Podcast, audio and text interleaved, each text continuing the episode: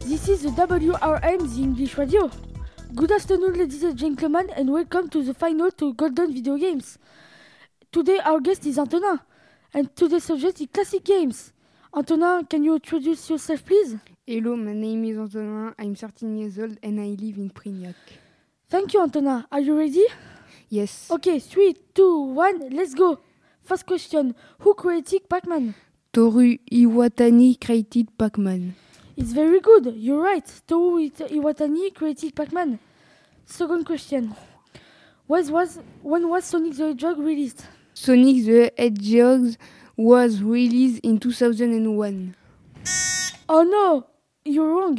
Sonic the Hedgehog was, was released in 1991. Third question. How many worlds did Super Mario Bros. have? Super Mario Bros. a 8 world. Yes, it's true. Super Mario Bros. had eight words. First and last question. On which console was Tetris released for the first time? Terry's was released for the first time on Electronica 60. Great, that's a good answer. Now let's check the score.